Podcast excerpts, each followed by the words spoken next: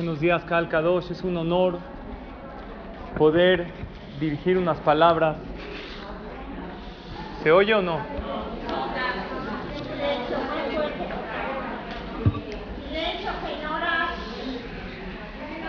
Poder dirigir unas palabras delante de ustedes.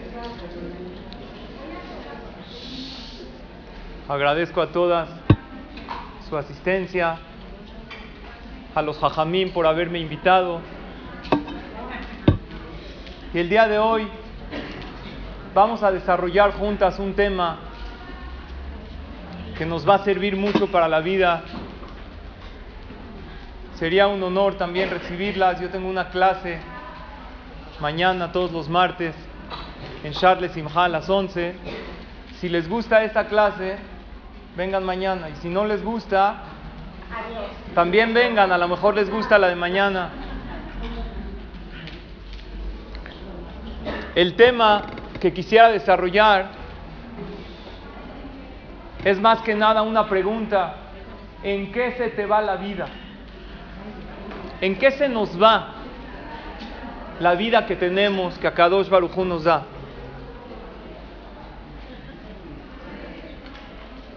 Todas ustedes saben que el tiempo no perdona. El tiempo pasa, el tiempo vuela, el tiempo no para y la vida va pasando y ante tus ojos te das cuenta tu niñez, tu adolescencia, tu edad adulta. Anteriormente la gente vivía mucho más. El promedio de vida, ¿de cuánto era? Adama Rishon, ¿cuánto tiempo vivió? ¿Cuánto? 930 años. Akadosh Barujú hizo un promedio de vida para el ser humano de mil años. En el momento que Dios decretó que haya muerte en el mundo, Hashem decretó que vivamos un promedio de mil años. Eso era lo que vivía la persona. Sin embargo, después del diluvio, Hashem dijo, vamos a disminuir el tiempo de vida. Y empezaron a vivir menos. Noah, que se salvó del diluvio, ¿qué edad tenía cuando empezó el diluvio? 600 años. Era un chavo, 600 años. Estaba joven. Abraham vino, ¿cuánto tiempo vivió? ¿Quién sabe? 175, correcto. Isaac, 180, perfecto. Jacob no me puede fallar. Perfecto. Hazako Baruch. Qué maravilla. ¿Por qué Hashem reduce el tiempo de vida de la persona? Porque Dios ve que cuando hay mucho tiempo de vida por delante, ¿qué hace la persona con esa vida? La desperdicia. Cuando hay muchísimo tiempo de vida, la persona dice, no, de por sí tengo tiempo, tengo tiempo para erradicar el enojo, las malas midot, tengo tiempo para mejorar. Y así se pasa a la persona la vida y no la aprovecha. ¿Qué hizo Dios? Puso un tiempo reducido de vida de la persona para que así uno reflexione y una persona va creciendo y tiene 30, 40 años. Ustedes no saben, no han llegado a los 40, pero los que ya estamos un poco recorridos en la vida, uno tiene 40 años y ¿qué dice? Ya voy por la mitad. ¿Qué he hecho con esa parte de la vida? Así Hashem reduce el tiempo de vida de la persona con el fin que uno aproveche la vida. Cualquier aparato que uno compra, que uno adquiere, viene con un instructivo, desde el más sencillo hasta el más sofisticado. Alguien me regaló este reloj que ustedes pueden ver, si quieren luego se los paso para que lo vayan viendo. Este reloj me llegó, te han regalado un reloj así, fino, me llegó con un librito de 200 hojas. un libro de 200 hojas. ¿Qué instructivo puede tener un reloj? Cuando quieres ver la hora, haz así. Cuando ya no quieres, baja la mano. ¿Qué tantas instrucciones puede tener? Sin embargo, todo aparato, tú compras una lavadora, un celular, una secadora, un aparato, incluso los alimentos, vienen con ciertas instrucciones, cuándo se deben consumir los medicamentos. Todo tiene un instructivo. El aparato más complejo que hay es el mundo. En este mundo somos aproximadamente 7 mil millones de habitantes. Y cada uno de los habitantes de este planeta tienen otras ideologías, piensa diferente. ¿Ustedes creen que Dios nos aventó al mundo sin darnos un instructivo de vida? Sin decirnos cómo debemos conducirnos? Por eso nos dio la Torah, que mucha gente cree que es un manual para el pueblo judío, pero no es así. En la Torah también hay siete mitzvot universales que son para toda la humanidad. Las siete mitzvot que son también para los goim. Pero para los Yehudim tenemos 613 mitzvot. Y ese manual ha sido ejemplificado e ilustrado claramente durante las generaciones. Hoy en día nosotros tenemos un manual muy claro para todo el pueblo de Israel. ¿Cómo se llama? El Shulchan Aruch. ¿Qué es el Shulchan Aruch? El código de leyes judías que ahí te explica cada paso y paso, desde que te despiertas hasta que te duermes, cómo debes actuar, qué debes hacer, más que nada las alajot, las leyes paso a paso. El Shulchan Aruch, escrito por Rabbi Yosef Karo, un jajam sefaradí, hace aproximadamente 500 años, tiene varios incisos. ¿Cuál es el primer inciso del Shulchan Aruch? ¿Quién sabe? ¿Cuál es la primera regla del Código de Leyes Judías? ¿Cuál es la primera? ¿Qué hay que hacer? Me paro en la mañana, ¿qué hago? La primera regla, ¿cuál es? Dice el Shulchan Aruch. Escuchen cuál es la primera. A ver si la cumplimos o no. Antes, antes de dar gracias a Dios, dice el Shulchan Aruch, inciso 1 del capítulo 1. Itgaber Kaari la Amot Baboker la Abodat Boró. Fortalécete en la mañana como un león para pararte, para servir a tu creador y a los demás. O sea, el primer inciso, ¿cuál es? Pararte en las mañanas como? Con vigor, con fuerza. ¿Lo cumplimos o no? Si tú eres de aquellas personas que suena el despertador y lo pospones otros 10 minutos más, si eres de aquel, gracias, muy amable, que Hashem la bendiga. Si eres de aquellas personas que te cuesta trabajo en la mañana levantarte, hay gente, lo paran en la mañana, se para rápido, se queda en la orilla de la cama sentado, tus hijos, ¿no? Ya se tienen que parar. Cuando tú eres adulta, te quedas, pero los niños a fuerza se quedan sentado en la orilla de la cama, así viendo un zapato, así. Cinco minutos, jabala las manos. Es una pérdida de tiempo. ¿Qué pasa si tú en la mañana te, te levantas? ¿A qué horas te levantas? ¿Siete de la mañana? ¿Estoy bien? Ya había dicho Verajá antes, por eso. Te para a 7 de la mañana y alguien te despierta al 10 para las 7. ¿Qué sientes? ¿Sientes gusto? Oh, gracias Dios.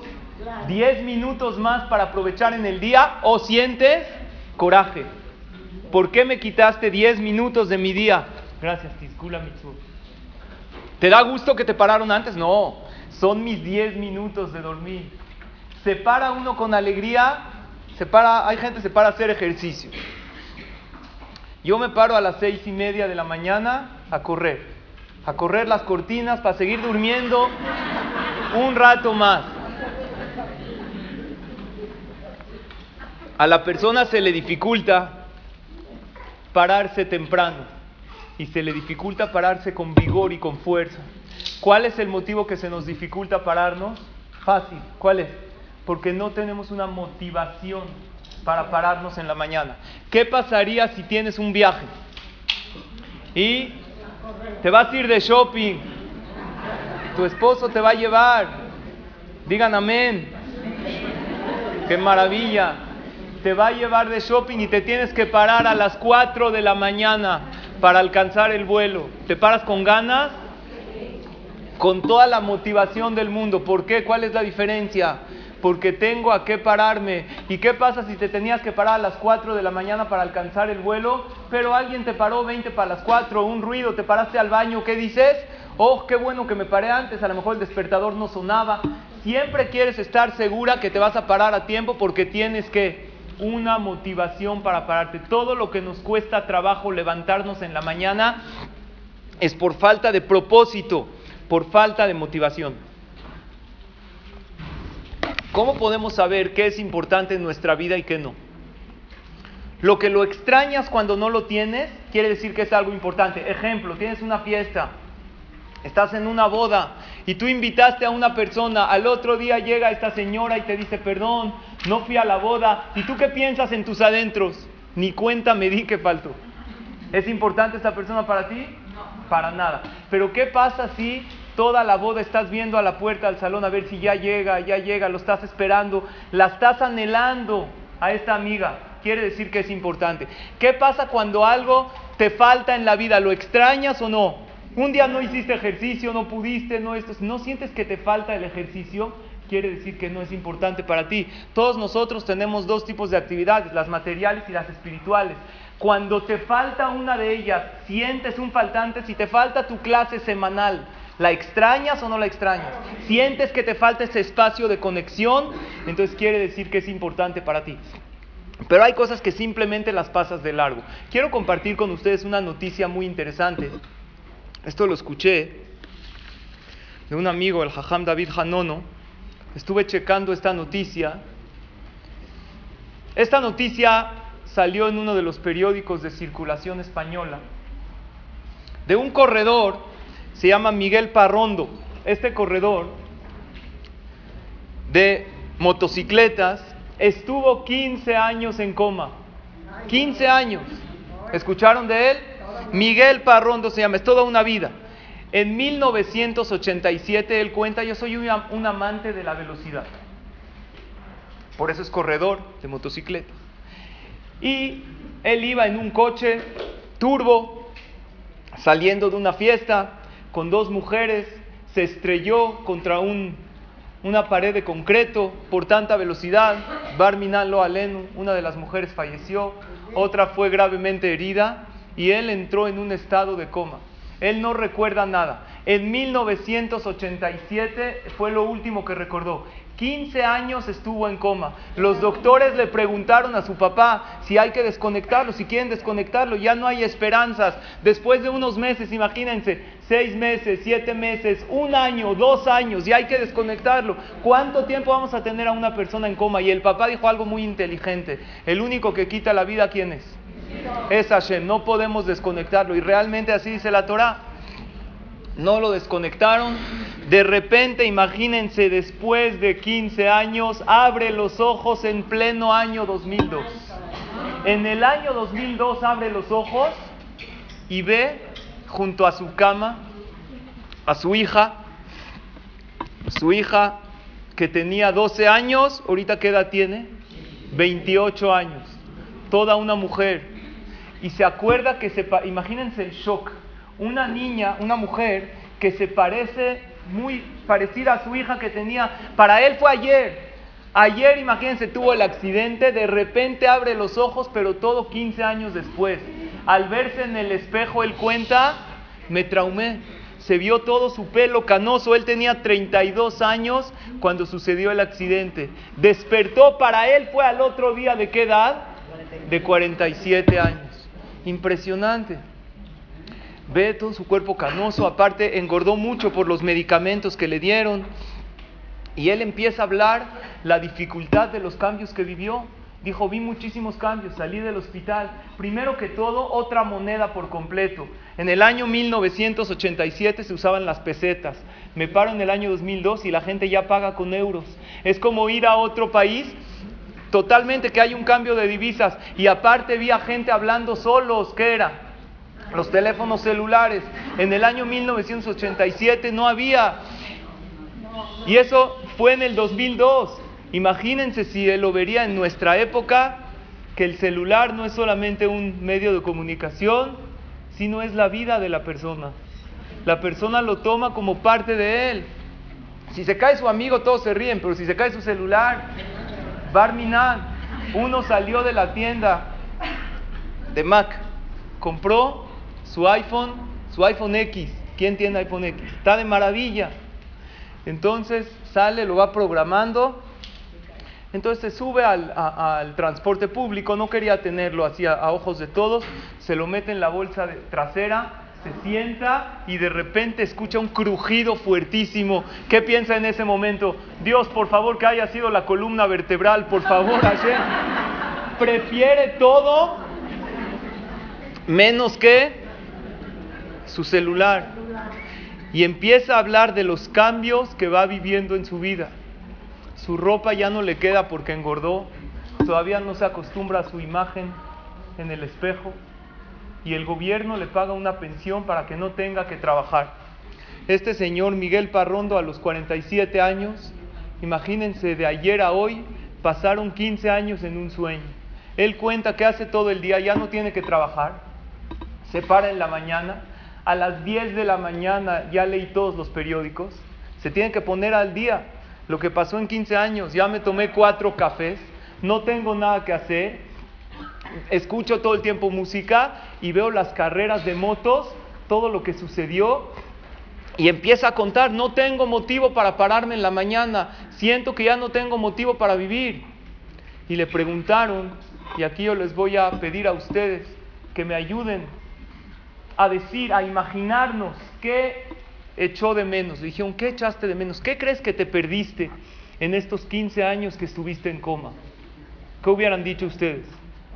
ver crecer a su hija, vivir, disfrutar esos momentos. ¿Saben qué dijo? Lo que más hecho de menos fueron los triunfos del motociclismo español. Increíble, frase real, no lo podemos creer. ¿Cómo podemos creer que un ser humano pensante se reduce toda la vida a las carreras de motocicletas? Y cada vez que las veo, se me salen unas lágrimas por no poder volverme a subir a una moto después de lo que pasó. Quiere decir que, por increíble que suene, hay gente que el propósito de su vida, ¿cuál es? Carreras de motocicletas. ¿Cómo puede ser que una persona con una vida maravillosa que Hashem le da, la tiene reducida a algo tan pequeño? La persona no sabe realmente para lo que vive. Uno siempre piensa, si tuviera esto, sería feliz jajam, no estoy contento, ¿qué es lo que te falta? No, pues si tuviera dinero, si me casaría, sería feliz. El que no tiene hijos, si tuviera hijos, sería feliz. ¿Realmente así es? Todos decimos la frase en la mente, sí, entonces, si tuviera aquello que anhelo, entonces mi vida sería plena. Analiza aquella persona que tiene salud. hay gente que está súper sano y viven tristes. Hay gente que tienen que todo el que está casado, nosotros sabemos que es o casado o feliz.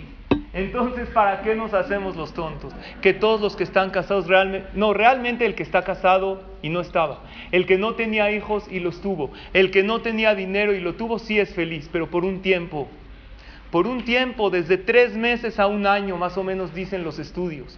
Cuando una persona tanto anhelaba algo y después lo tuvo, es una felicidad que no va a ser completa y no va a ser plena para siempre porque es algo que depende de algo. Cuando uno tiene un propósito en la vida, automáticamente se levanta en la mañana con algo para hacer.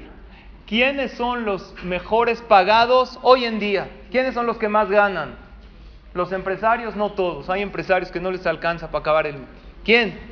Los rabinos estaría de maravilla. ¿Quiénes son los mejores para los artistas, los deportistas? ¿Cómo puede ser? Nunca nos hemos preguntado cómo puede ser que una persona por cantar, por actuar, por meter una pelota a un aro, gane cientos de millones de dólares. ¿Cómo puede ser que por tomar una bebida energética, en un anuncio. ¿Cómo la gente no se pregunta dónde está la proporción del trabajo a la ganancia? ¿Es buena pregunta o no? No nada más no los preguntamos, lo entendemos y lo damos por sentado que los artistas son gente afortunada o los deportistas porque eso es lo que ganan. E incluso si es tu artista o tu actor favorito, te sientes orgulloso. Mira cuánto gana este actor, este deportista que tanto me gusta. Es ilógico que ganen tanto por tan poco trabajo. Sin embargo, ¿por qué es así? Leí en uno de los libros de Rabadriel Tauber algo increíble. Él explica así. En realidad, no hay manera humana de entender por qué esta gente gana tanto. Sin embargo, la ashgaha, la supervisión individual, a Kadosh Baruj hizo que esta gente gane tanto, ¿sabes por qué? Porque salvan a la humanidad de la depresión masiva. Hay gente que vive para trabajar y trabaja para vivir y así viven en un círculo que no tiene un sentido espiritual. Por lo tanto, lo único que les da esa fuerza para seguir adelante, ¿qué es? Ese partido que viene en dos semanas, lo estoy esperando. La gente, los amantes del deporte, no sé si entre las mujeres hay tantas aficionadas, siguen constantemente aquellos deportes. El mundial, la gente que le gusta ya lo están siguiendo desde hace mucho. El primero de diciembre fue el sorteo con quién le va a tocar a México, con este. Y todo el tiempo hablan en el radio qué tal difícil está el grupo que le tocó. Y así constantemente la gente que le gusta cierto deporte lo siguen si va a salir la parte, lo que continúa la serie que uno va a ver, eso le da motivación para seguir y eso ayuda a que muchísima gente no caiga en depresión porque tienen una distracción.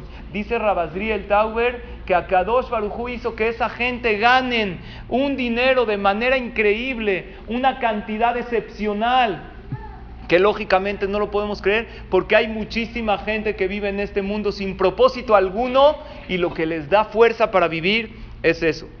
Había también un reo, Otis Johnson.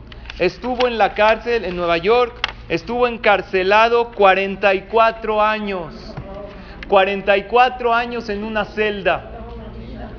Toda una vida sin televisión, sin medios de comunicación. ¿A qué edad sale de la cárcel? A los 69 años. Aquí tengo el dato, lo pueden checar. En el año 2015 él también cuenta un testimonio parecido. En el año 2015 él sale, dice, no lo puedo entender, no puedo entender a la gente, todos parecen agentes de la CIA, así él dice, todos con audífonos hablando entre ellos. Hay muchísimos espectaculares en la calle, cosa que él no había conocido, y también le hicieron esa pregunta, ¿qué vas a hacer? Ya a trabajar, ya no va a trabajar, tiene 69 años, ya tiene su libertad le dieron un dinero, una pensión, ¿sabes a qué se va a dedicar? Dijo algo increíble, voy al supermercado, no lo puedo creer la variedad de alimentos. ¿Qué coche? Muchas gracias. Gracias.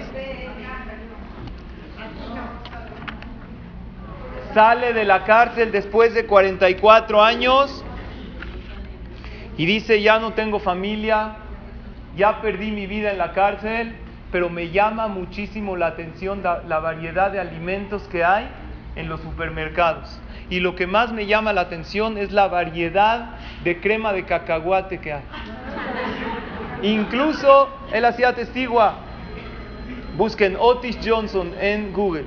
Es increíble su historia. E incluso ya viene crema de cacahuate con mermelada.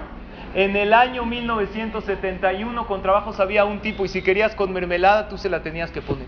Aquí ya la venden y algo increíble son esas bebidas de colores que son esas bebidas energéticas que en mi tiempo no había.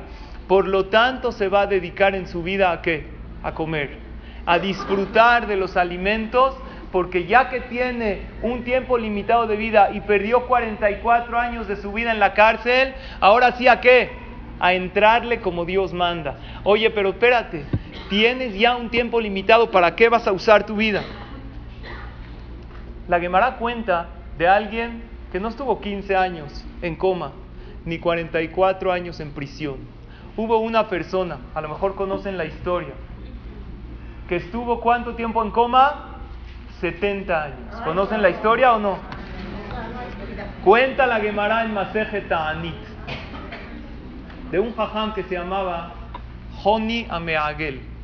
Este jajam Honi Ameagel tenía una conexión con Hashem de una manera espectacular. Lo que le pedía Hashem tefilá, Hashem se lo contestaba. Habían, cuenta el Talmud, el Maseje Ta'anit, ¿qué es Ta'anit? Ayuno. Toda la Gemara en su mayoría habla de los ayunos que se hacen por falta de lluvia por sequía. Cada vez que había sequía, nosotros no podemos entender la magnitud de la desgracia de lo que es una sequía. Hoy en día hay agua, pero cada vez que había sequía, era un caos. La gente moría en las calles, desfallecía de hambre, barminá. El agua es el líquido vital que hay veces desperdiciamos. En los tiempos de antes, que no había la facilidad que hay hoy en día para obtenerla, la gente dependía de las lluvias. Cada vez que faltaban lluvias, hablaban con él, pero era un jaján que no era tan fácil dar con él, no siempre estaba disponible. En una ocasión lo contactaron y le dijeron, jaján, pídate filá para que haya lluvias porque la situación en Eretz Israel está caótica. La gente está muriendo de hambre. ¿Qué es Joní Ameagel? Joní Ameagel viene de Maagal, el que hizo un círculo. ¿Por qué hizo un círculo y se paró dentro de ese círculo? Y le dijo a Dios, Hashem, yo juro que no me muevo de aquí hasta que no le mandes lluvia a tus hijos. Imagínense, uno puede retar así a Dios. Tú quieres un iPhone X, ¿sabes qué, Dios? Yo no me muevo de aquí hasta que no me mandes mi iPhone. ¿Se puede retar a Kadosh Barujú de esa manera? Sin embargo, él lo hizo. No pasaron segundos, Rabotay. Escuchen lo que pasó, dice la Gemara. Ithilu Geshamim Menatfim empezaron las lluvias a gotear, gotitas. Le dijo Jonía Magal, no, así no quiero Dios. Aquí que nos va a estar dando, me va a hacer el favor de mandarme lluvias. Quiero lluvias, lluvias. En, ese momento, ¿qué sucedió? En, muy bien, ya se sabe la Guimara o qué. empezaron a bajar lluvias fuertísimas, y Ardubezaf, empezaron a bajar lluvias de enojo, Achekol tipabe tipakimlopi javit. Cada gota era del tamaño de un barril lleno de agua. Imagínate, te caía una gota, te empapas todo. Te despeinas todo, te acabas. Llegó Joni a Magal y le dijo a Kadosh Barujú, no, no, no, Dios, yo no quiero así. No me vas a mandar de, enojo. Quiero lluvias de verajá, lluvias que que podamos saciar nuestra sed, lluvias que pueda crecer la vegetación y empezó a bajar la lluvia normal. Los hajamim, cuando vieron esto, fueron con Jonía Mahagal y le dijeron, si tú no fueras este Joní, este jajam tan importante, te haríamos nidu y te, te, hacemos excomulgación. ¿Por qué? Uno no puede retar a Dios de esta manera. Así le puede decir uno a Dios, no Dios, yo no te pedí así, yo quiero, no hay. Lo que Akadosh Baruj te manda lo tienes que recibir con amor y con cariño y decir gracias. Sin embargo, por ser que tú le pides a Hashem y Hashem te concede tus pedidos, nosotros vemos que tú eres querido delante de Él. Ahí no acaba la historia. Después de todo esto que el pueblo de Israel le agradeció a Jonia Meagel, él estaba pensando y analizando uno de los pesukim de la Torah que le causaban mucha angustia. ¿Qué pasuk decía? Hay un pasuk en el Teilim 126 que dice: Shira ma'alot beshuva Hashem etzivat Zion, ainu. Dios, en lo que nos regresas otra vez al Bet parece un sueño. ¿Cuánto tiempo pasó de la destrucción del primer Bet al segundo? ¿Quién sabe? Usted no puede contestar. ¿Eh? 70. Del primer Bet fue un exilio de 70 años. Estos 70 años son como un sueño. Preguntó Jonía Mahagal, ¿acaso existe un sueño de 70 años? ¿Hay gente que duerme 70 años? No hay. ¿Cómo dice el Teilim que estos 70 años que son de exilio después del primer Betamigdash son como un sueño? Y así tenía esta pregunta en su mente, dando vueltas en su mente. En eso estaba pasando y ve una persona que estaba plantando un árbol de algarrobo. Algarrobo es una fruta. Le dice Joní, ¿cuánto tiempo tarda este árbol de algarrobo en dar frutos? ¿Quién sabe cuánto? 70 años. Le vio a un agricultor mayor, le dijo, ¿para qué plantas un árbol de algarrobo? Lo vas a plantar y no vas a comer de sus frutos. ¿Por qué? Si tenía 50 años, no creo que viva 70 años más. Le dijo, mira, yo llegué a este mundo y había algarrobo en el mundo. ¿Quién lo plantó? Alguien que tampoco iba a comer de sus frutos, pero cuando lo plantó, ¿en quién pensó? En las generaciones posteriores que ellos iban a comer. Yo haré lo mismo. Yo lo voy a plantar para mis nietos, para mis bisnietos. Entonces le gustó la respuesta, le agarró un gran sueño a Jonía Mahagal, cuenta la Gemara. ¿Y qué pasó? le agarró un sueño, así empezó a bostezar. Luego que están bostezando algunas. ¿Y qué pasó? Se sentó en un lugar a comer, así cuenta la Gemara. Dijo, voy a descansar aquí tantito. Estoy leyendo la Gemara en Ta'anit en la página 23, casi textual lo que estoy leyendo. Y hubo unas plantas que lo cubrieron. Pasaron los años y ¿qué pensó la gente? Se desapareció. Desapareció. ¿Cuánto tiempo se quedó dormido? 70 años dormido. Imagínense el estirón que se dio después de 70 años. La gente que pensó desapareció, murió. ¿Cuánto tiempo van a hablar del tema? Antes no había investigaciones, no había FBI. En el tiempo de la Gemara, hace casi dos mil años, desapareció, desapareció, pero seguro ya murió. Era un jajá muy grande. De repente dejaron de saber de él. Se para, abre los ojos, pero acuérdense que pasaron 70 años. Para él se acaba de dormir una siesta, se acaba de acordar. Abre los ojos y ve el mismo árbol de algarrobo ya crecido y una persona recolectando el fruto. Le pregunta, oye, tú me acabas de decir que este árbol crece en 70 años. ¿Acaso tienes una fórmula mágica para que crezca? Le dijo, no, creció en 70 años. Dijo, ¿cómo? ¿Tú no lo estabas plantando? Le dijo, no, este árbol lo plantó mi bisabuelito hace 70 años.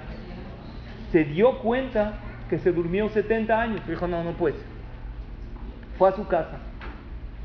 Toca la puerta. No vivía ya su familia ahí. Ya estaba la casa toda remodelada.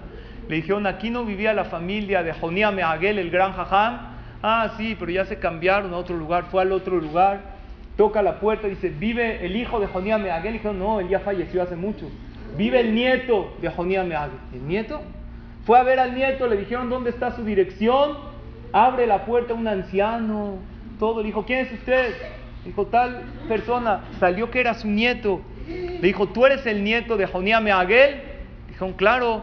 Dijo, pues, ¿qué crees? Querido nieto, yo soy. Dijo, este Hazid, un viejito, se le olvidó tomar sus medicamentos, está, está delirando. No le creyó, dijo, de verdad yo soy. A ver, ¿cómo? Imagínate si viene ahorita un jajam, joven, así me dijo, yo soy el Jafet Jaim. ¿Qué le dice? Este cuate está Lorenzo, está loco. No puede ser. Como no le creían en su familia, ¿a dónde fue? Fue al Beta Midrash. Ve y ve que están los jajamim estudiando Torah y empiezan a estudiar Torah y están en una clase de Gemara muy profunda y se les ocurrió una respuesta maravillosa y uno de los jajamim comentó, esta respuesta que dijiste parece como los años de Jonía Meaguel, el jajam desaparecido. Llegó, dijo, esta es mi oportunidad. Se acerca a ellos, le dice, ¿qué creen? Yo soy. se empiezan a reír. No se preocupe, jajam no quiere una tzedaká, así pensaron que era un cuate que está loco. Le dijo, no, de verdad yo soy. No, desapareció. Le dijo, no desapareció. Yo me dormí 70 años. Ya. Empezó, nadie le creyó. ¿Cómo acabó la historia? Como vio que familia no tenía. Beta Midrash, conexión con Dios tampoco. Él quería ayudarle a los demás a entender la Torah.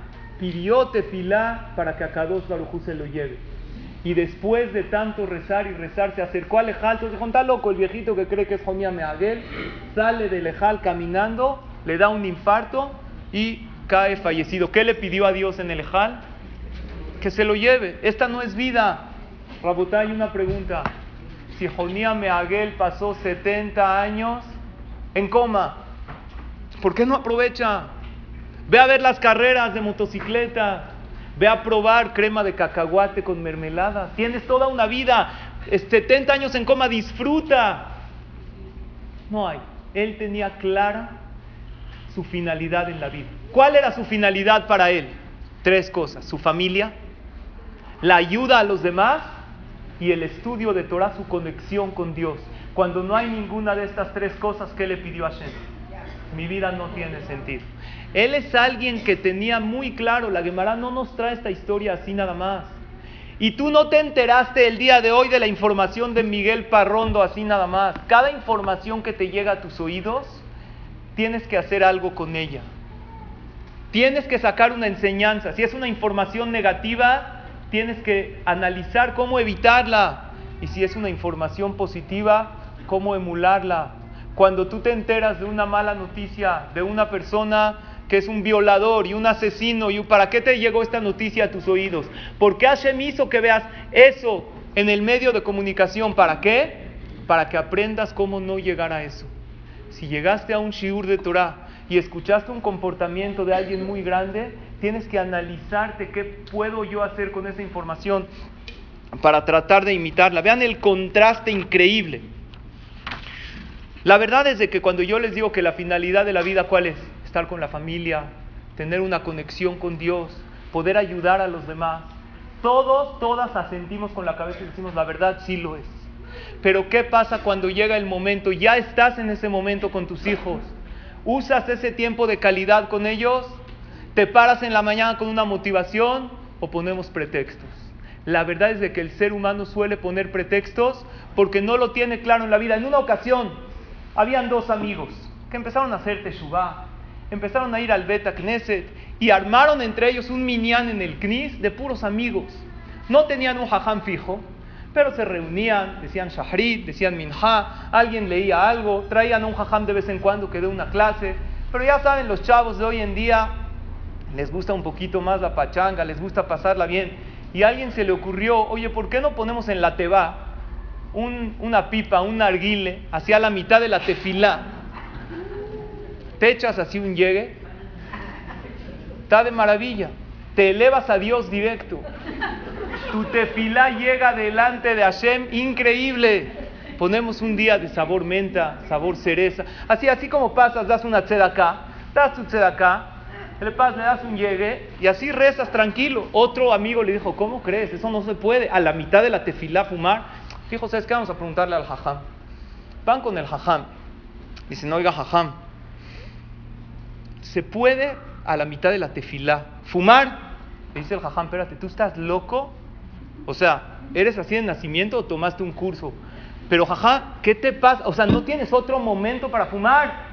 Es el único momento a la mitad de la tefilá, ¿qué te pasa? Bueno, ya, jajam, tranquilo, no dije nada, ya, no se puede, no se puede. Llega con su amigo, le dice, ¿qué crees que me dijo el jajam? Que no se puede fumar en la tefilá. Le dijo, no, tú no sabes preguntar, ven conmigo. Llega con el jajam, jajam, una pregunta cuando uno está fumando, ¿puede rezar? Le dijo el jajam, claro, tú puedes rezar en cualquier momento. No importa qué es lo que estás haciendo. Tú puedes rezar en cualquier momento del día, ¿no? Si uno está fumando, le puede pedir a Shem que tenga verajá. Claro. Sale con el amigo le dijo, ¿viste cómo sí se puede? ¿En qué momento uno puede rezar? No importa lo que uno esté haciendo. Siempre se puede conectar con Hashem. ¿Cuál es la verdad? La verdad es de que esto nos sucede a nosotros también. Tú te haces también a ti misma muchas preguntas y te respondes, depende cómo tú te haces la pregunta. Hay gente que busca pretextos como no y hay gente que busca motivos como sí hacerlo. Y depende de ti qué es lo que quieres en la vida. Puedes llenarte de pretextos para no hacer las cosas, para no tener ese espacio de conexión con Hashem o de ayuda a los demás o de tiempo con tu familia. Pero cada vez que te vas a poner un pretexto en la vida, te recomiendo que te hagas tres preguntas. Número uno, este pretexto que en verdad no puedo, en verdad no tengo ese tiempo para pasar ese tiempo de calidad, porque nuestros hijos no necesitan tanta cantidad de tiempo, sino calidad. Y lo mismo sucede en pareja. La verdad no lo tengo. Pregunta número uno. ¿Es verdad este pretexto que estoy poniendo? Pregúntate sinceramente. Pregunta número dos. ¿Qué gano poniendo pretextos? Es verdad. No tengo tiempo de estudiar Torah. Ya encontré mil pretextos. ¿Sabes qué? Yo no me enojo, pero él me hizo enojar. Tengo, tengo, tienes mucha razón en todos los pretextos que pongas.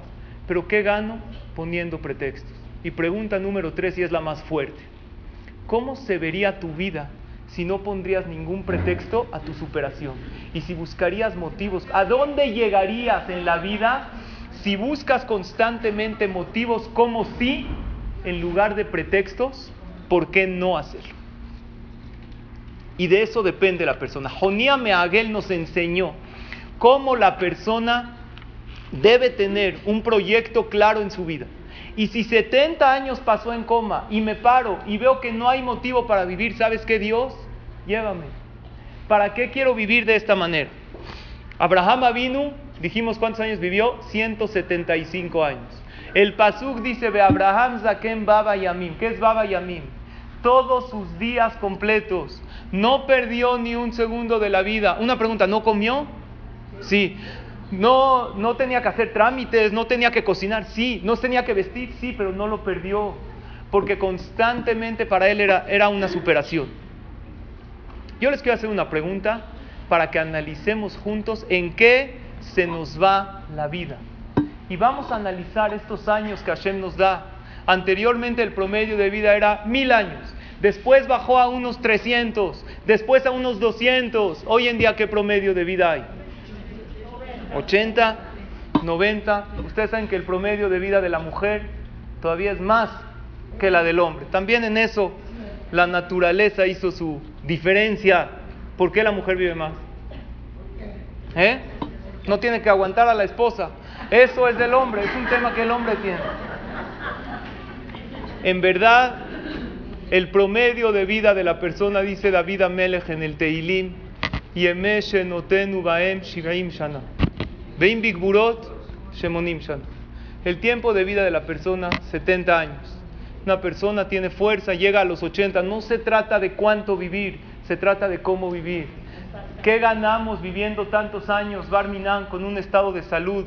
O peor aún, un estado emocional deteriorado. Vamos a analizar en qué se nos va esta vida reducida que Akadosh Barujú nos da. Número uno, en dormir, ¿cuánto se te va?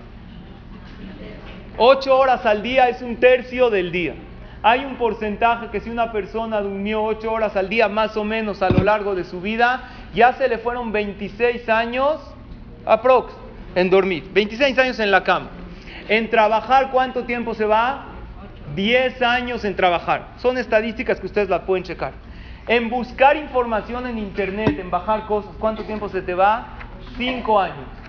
O sea, te mandaron un videíto de nada. En lo que baja, en lo que lo reenvías, en lo que lo ves, 5 años enteros de tu vida se te están yendo estando conectada a internet y no en la mayoría de las ocasiones es productivo. De hecho, podríamos decir que la mayoría no lo es. ¿Cuánto tiempo en la vida se te va cocinando? Dos años. Sí, tienes razón. No estoy diciendo que no lo hagas. Uno tiene, también dormir. Uno tiene que dormir, tiene que cocinar, tienes que mandar memes en el WhatsApp porque si no te quedas totalmente fuera del grupo. Así es. Pero cuando lo manda la popular, wow, todos se ríen, ja, ja, ja, ja. Y tú también pones tu ja, ja, ja, sin mover un solo músculo de la cara. Así toda seria, pero tienes que poner. ¿Cuánto tiempo se nos va en comer? Este se los digo en horas, 38 mil horas en comer. ¿Cuánto tiempo se te va escuchando música ambiental? en lo que hablas a una compañía y te dicen su llamada es muy importante para nosotros. Nuestros agentes continúan ocupados. Por favor, no cuelgue. ¿Cuánto tiempo? No lo van a creer. 27 semanas enteras de tu vida, de 24 horas, se te van. Y eso sin contar, no sé si está contemplado el hablar a Yusacel. Creo que los que tienen Yusacel, más todavía. ¿Cuánto tiempo de tu vida se te va quejándote? Quejándote, quejándonos. ¿Sabes qué esto? El calor, el frío. Cinco meses enteros de tu vida. ¿Cuánto tiempo se te va haciendo filas? Seis meses de tu vida esperando en la fila. ¿Cuánto tiempo se te va para conciliar el sueño? Siete años de la vida. A ver, analiza. La persona tiene Está, si quieren les paso el link, es que lo escribía a mano. Siete años de la vida que estás dando vueltas, el Stapler decía que el insomnio no es de Yehudim. El Stapler, papá, ¿cómo no? Jajam, tengo insomnio, hay muchos Yehudim que tienen. Según Yehudí, sabe aprovechar el tiempo. Pones un, yo recuerdo, mi Jajam decía, rabiudades, no puedes dormir, tienes un reloj luminoso en tu cuarto, ves, si en 5 o 10 minutos no puedo dormir, me paro, estudio, hago algo productivo. Pero ¿qué ganas estás dando ahí vueltas como pollo rostizado? 6 horas. ¿Cuánto tiempo? Déjame, concluyo los datos. ¿Cuánto tiempo tardas en vestirte o en arreglarte? Aquí hay diferencia entre mujeres y hombres. Mujeres 541 días al año en la vida, perdón, de 24 horas, Hombres 177 días. Los fumadores tardan 160 días en su vida en lo que fuman, prenden, deja ya el daño, ya por esto ya sería un momento. Son 160 días de vida. Entonces, ¿qué hago? ¿No, no lo hago? ahí viene la pregunta. ¿No me visto? ¿No como? ¿No cocino? No, sí hazlo. Pero vamos a decir dos reflexiones. Número uno, hazlo como un medio, sabiendo que el dormir es un medio, que el comer es un medio, que el vestirte es un medio, no como una finalidad. número dos, trata de agarrar el tiempo máximo. Hay muchísimos datos que no les dije. ¿Saben cuánto tiempo pasa uno en el tráfico? ¿Cuánto tiempo pasa uno bañándose? ¿Cuánto? Entonces, ¿qué hago? Hazlo sabiendo que es un medio. Y número dos, trata de agarrar al máximo ese tiempo para que no lo pierdas. En una fila puedes ganar tiempo. Ustedes saben que hay mitzvot que se pueden cumplir solo con el pensamiento. No necesitas libro. Si tú piensas que existe un Dios, estás cumpliendo una mitzvah de la Torah. Existen, lo trae el Mishnah Berurah, Shesh mitzvot midiot, seis mitzvot que puedes cumplir en cualquier momento, aún en el baño. Si uno piensa que hay un Dios, que uno le teme a Hashem, el amor a los demás, piensas en alguien y empiezas a sentir cariño por él, quiere decir que puedes hacerlo. Entonces, ¿qué es importante? Tienes que saber que lo importante es, ¿qué nos enseñó Jonia Meagel? Primero a dónde fue, después, primero a su casa, primero a ver a su familia. Vio que no había nada al Bet Midrash trató de enseñarle a los demás de su Torah, de conectarse con Akadosh Barujú. Eso es lo que vale. Porque la vida es como un viaje de lujo. Cuando tú te subes al avión en primera clase, ves todo el lujo, te quedas dormida, de repente el avión despega y tú te paras, no sabes si ya despegó, les ha pasado, o si todavía estás ahí, no tienes idea, pero el avión va a una velocidad increíble. En la vida todos vamos a una velocidad impresionante. Y si no te percatas, de repente ya creciste, de repente los hijos ya se casaron, de repente tienes nietos, de repente los nietos ya se casaron y la vida va volando y la persona no tiene idea que el primer inciso del Shulchan Aruch de pararse con motivación no lo tienes que cumplir como tal. Hay algo atrás de eso.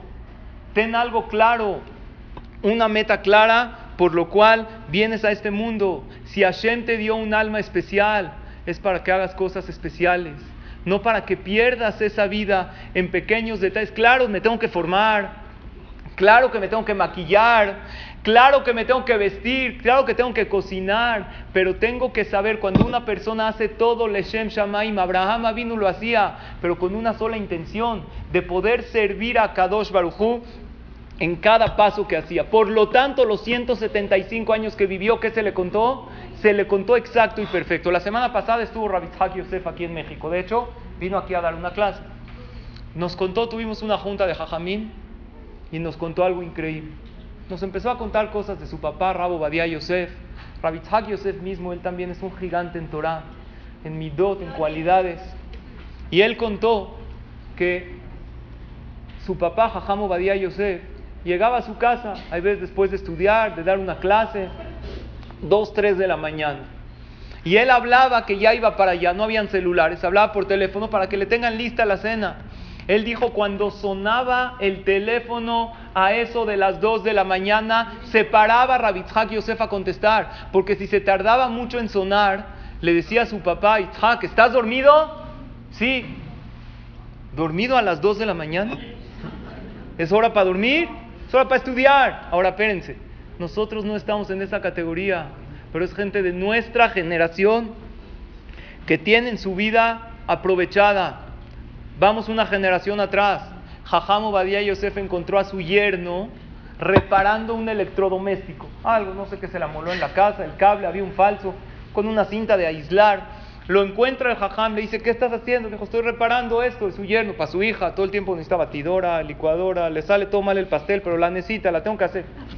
Le dice el jajam, ¿por qué no le llamas a alguien que repare? Le dijo, bueno, pues me cuesta, ¿no? ¿Qué, entenderíamos todos? Si me lo puedo hacer yo solo, me lo ahorro. Le dijo el jajam Obadiah Yosef algo increíble. Yo pago a alguien que me lo haga para ganar tiempo. Con dinero gano vida le pago al, que arregle ese electrodoméstico para ganarme esos 5 o 10 minutos de estudio de Torah. Claro que no tenemos esa categoría, pero es para entender. El gran Hajam Hafetz Haim, antes de Kippur, él hacía un recuento de todo su tiempo. Y en una ocasión lo encontraron en Erev Kippur llorando desconsoladamente. Sus alumnos dijeron, Jajam, usted no hay transgresiones, no hay averot. Es una persona todo Kodesh Kadashim, pura espiritualidad. ¿Por qué está tanto así llorando de esa manera? Le dijo, hice un recuento de todo mi año, pero hay 10 minutos que no sé qué pasó con ellos. Estos 10 minutos los perdí. No sé qué hice, no sé en qué se me fueron. Yo les pregunto a ustedes, a mí mismo, 10 minutos de hace dos horas que hiciste con ellos. Y claro que Hashem no nos exige de esa manera, pero sí nos exige que tengas un plan de día claro. ¿Y, eh, ¿Y qué hago en los momentos de antes de dormir? Este ejercicio lo vi escrito en uno de los libros de Musar. ¿Cuánto tiempo te tardas en conciliar el sueño? Un aproximado de siete minutos. Imagínate si estos ya apagaste el celular y en estos siete minutos analizas todo lo que hiciste en el día desde la mañana hasta la noche y vas haciendo este recuento. Repasas tus aciertos y tus errores te propones repetir los aciertos mañana y tratar de reparar los errores que hiciste. Vas a empezar a avanzar en tu vida a pasos agigantados. Y vas a aprovechar estos siete minutos que Akadosh Baruj dio para que no nada más te duermas. Dios creó el tema de dormir, pero dormir no es como comer, que agarro la comida y me la meto a la boca directo. Hashem hizo que tenga un proceso para que tengas este espacio para analizar. La vida es demasiado corta como para despertar con preocupaciones, pasar el día con ira e ir a dormir con tristeza. ¿Para qué la persona pasa todo el tiempo, está preocupado, analiza todo el tiempo sus problemas, los repasa, claro, repásalos para solucionarlos, pero no para mortificarte y pensar que no tienen solución. Y una frase más, increíble, te has levantado sin ganas, coloca tu mano sobre tu pecho. ¿Sientes eso? Se llama propósito. Estás vivo por alguna razón. Si Akadosh Baruj hace que tu corazón todavía lata, es porque Él decidió que en este mundo eres necesaria y eres muy necesaria y eres totalmente irreemplazable. Si tienes un propósito claro en la vida, vamos a empezar a cumplir la primera alajá del Shulchan Aruch, de pararnos con fuerza como un león. Pero primero tienes que tener una motivación. De la Gemara en Maseje Ta'anit de Jonia Mahagal, que pasó 70 años, vimos que hay tres motivaciones principales. ¿Cuáles son? Tu conexión con Dios, tu familia y la ayuda a los demás. Cuando tú tienes eso, te paras con un propósito. Que a Kadosh Baruj nos dé no solo larga vida, larga vida en cantidad y en calidad. Gracias a todas por su atención y que sean bendecidas con todas las de la tierra.